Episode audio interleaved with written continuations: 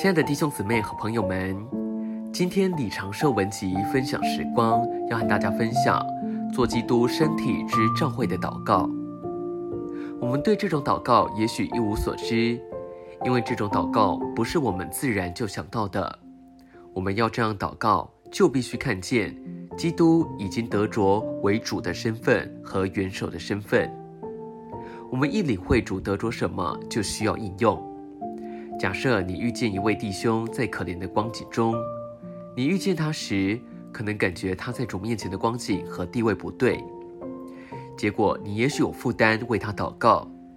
在这情形中，你可以有两种祷告方式，一种方式是一般的，你可能到主面前告诉主：“主，这位弟兄的光景很可怜，主怜悯他，在他身上做一些事，在他邻里做工。”然而，还有另一种祷告的方式，这种方式很特别，并且我们似乎是陌生的。这是超特的方式。在这种祷告的方式里，你对主是放胆的，你可以到主面前说：“主，这里有位弟兄还不在你的元首身份之下，我不同意这事，我不赞成这种情形。主，我站起来宣告你的为主身份，在这情形里取用他。”我们可以用同样的方式为罪人祷告：主，你的为主身份必须运用在这人身上。主，我支取这个。在这第二种祷告的方式里，我们摸着基督的权柄。